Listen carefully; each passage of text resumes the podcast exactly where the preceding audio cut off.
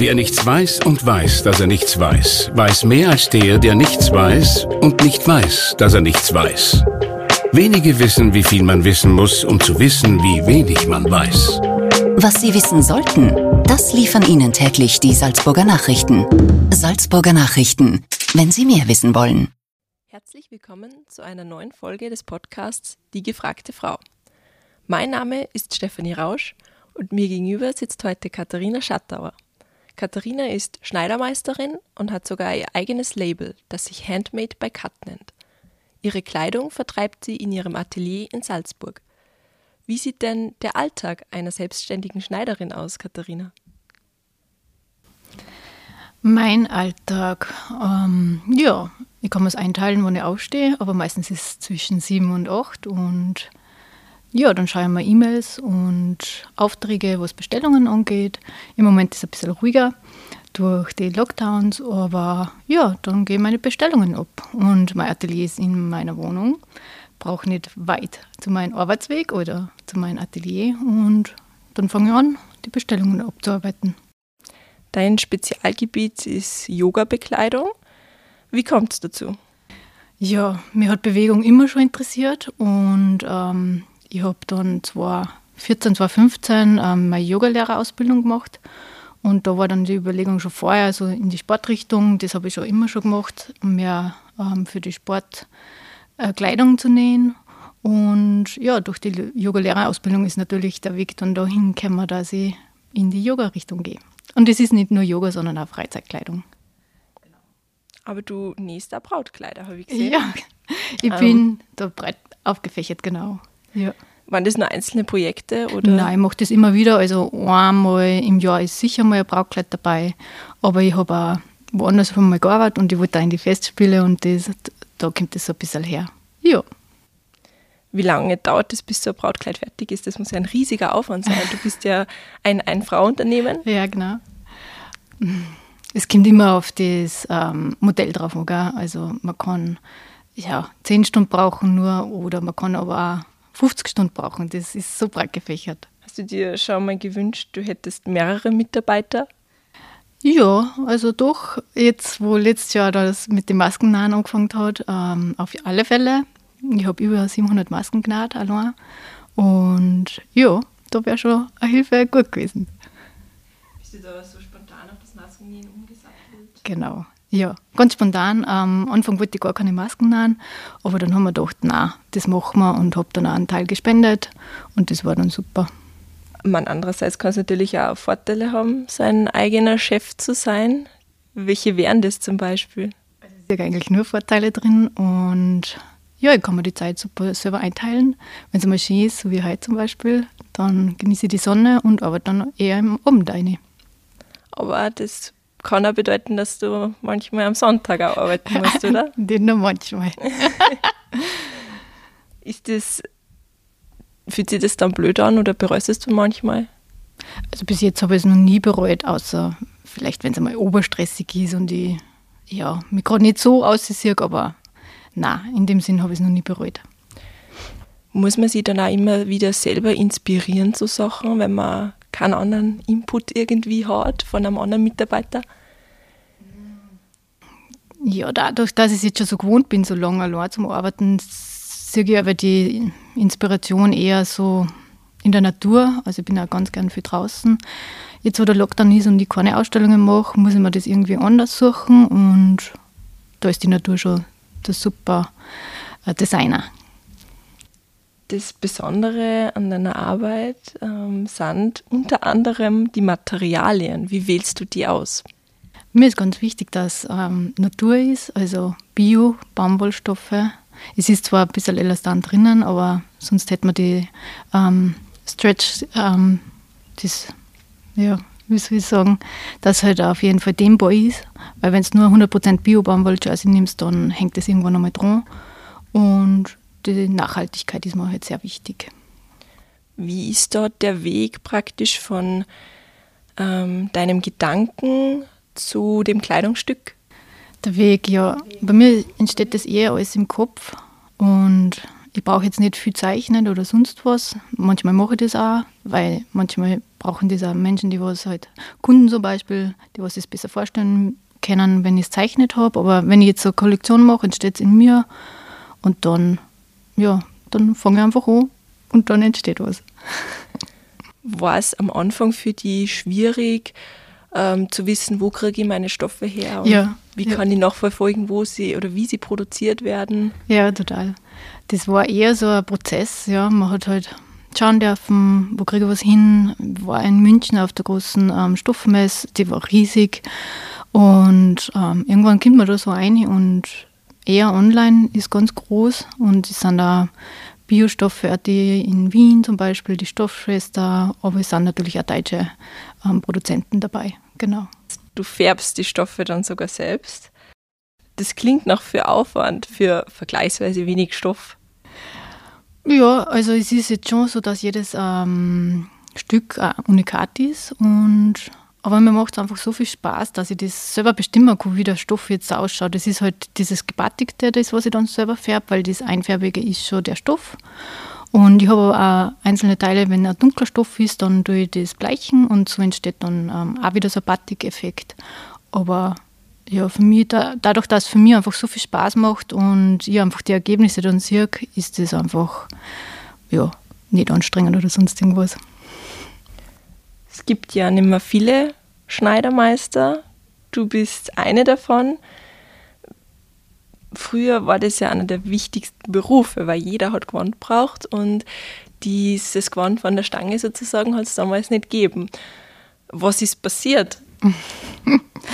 Ja, die Großkonzerne sind passiert.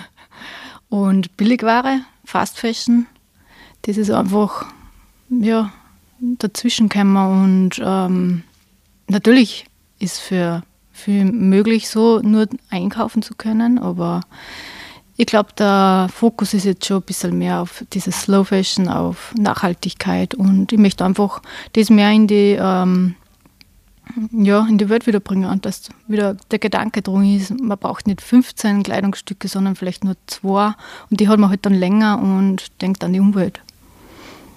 Stichwort Slow Fashion. Würdest du dein Label da drunter fallen lassen? Und was genau ist dir bei dem Thema wichtig? Also welche Kriterien muss ein Label oder einzelnes Kleidungsstück erfüllen, dass es da drunter fällt? Auf jeden Fall, woher die Stoffe kommen, wie es produziert werden, das halt Bio und ähm, ja, auch die Entlohnung, die wir halt hergestellt haben, dass das halt passt. Dann ja, umwelttechnisch, dass äh, Färbemittel einfach wasserbasierend sind, dass man da drauf schaut. Mm, ja, Qualität auf jeden Fall. Das ist mal das sehr Wichtige dran. Hast du das Gefühl, mit den Großen wie HM oder Zara irgendwie konkurrieren zu müssen? Nein, ich muss ehrlich sagen, nicht. Ähm, aber nur in dem Sinn, weil ich einfach in einer ganz anderen Richtung und Branche bin. Also es ist zwar Kleidung sowieso, aber es ist ja Yoga und Freizeitbekleidung. Einfach ein bisschen, ich würde einfach hochwertiger sagen. Denkst du, dass die letzten Jahre Einfluss auf das Denken der Menschen hatten? Also das Thema Klimawandel wird ja immer präsenter. Mhm. Ja, auf jeden Fall. Also man sieht schon auch in, in überhaupt so in der Modebranche richtigen Wandel. Mm, ja, und ich wünsche mir natürlich, dass es noch mehr in die Richtung geht, Nachhaltigkeit drauf schauen, wo es man einkauft, wie viel man einkauft, wo man einkauft, genau. Das ist das Wichtigste. Wie war der Einstieg in diese Branche für die? Ähm, war das damals sehr schwierig, äh, mit dieser Art von Fashion bei den Menschen anzukommen? Ja, aber das war eher so der eigene Selbstzweifel, dann ähm, mache ich das richtig und hin und her. Und bis ich mich dann entschieden habe, ja, das passt so, wie ich es mache, ähm, so ist es auch an die Leute gekommen dann. Ich glaube, das ist alles so das eigene, was man dann ausstreut. Ja. Und wie hast du da das Gefühl dafür entwickelt, dass es passt, was du machst? Ähm, hm. Dir einfach traut. Ja, das ist aber das Wichtigste, trauen. Genau, und, und ja, ausgehen damit. Gell? Sichtbar Ausstellungen machen, Kunstdesignmärkte habe ich viel gemacht. Und so äh, kriegt man die Erfahrung, was, was geht und was nicht geht, was die Leute annehmen, was mir halt taugt. Mir ist halt einfach wichtig, dass mir Spaß dabei macht. Weil ich mache nicht einfach ein Produkt, ähm, nur weil es jetzt Trend ist oder sonst was, sondern ähm, bin einfach in die Yogaschiene eingerutscht, weil ich selber gern bewege und, und auch Yogalehrer gemacht habe. Und so ist das einfach entstanden. Du hast gerade Ausstellungen ähm, gesagt. Wo trifft man die da so? Wenn es wieder sind, dann Kunst- und Designmärkte, ähm, die WIFAIR, dann, wo bin ich denn noch? Ah, Yoga-Festivals, genau. Wasserfest zum Beispiel. Es gibt so viel.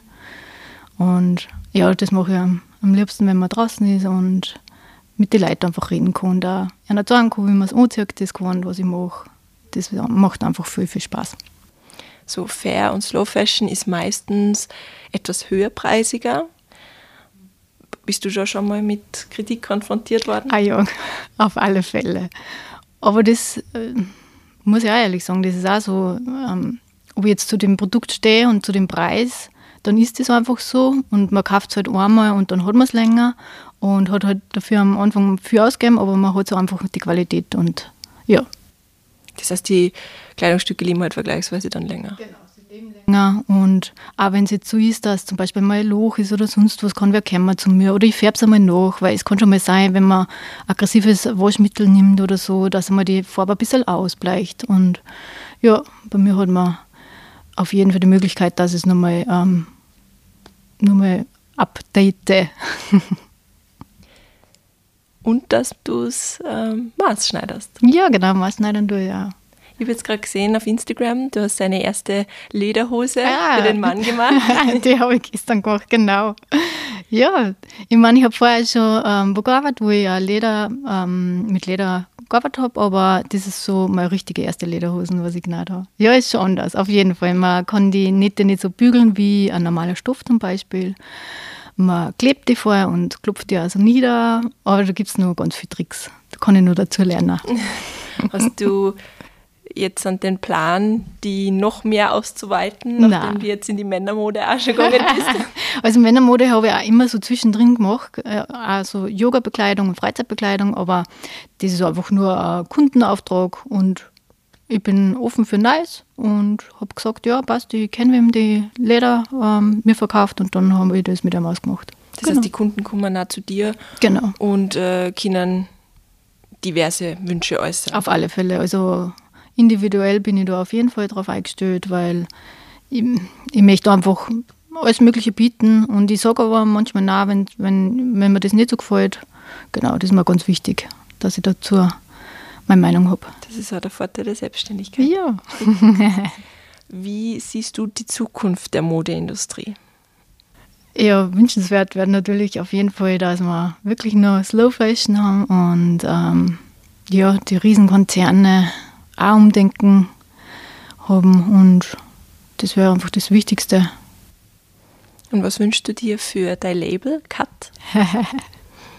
ja, auf jeden Fall dass ich nur mehr wachse und ganz viele Leute meine Mode tragen.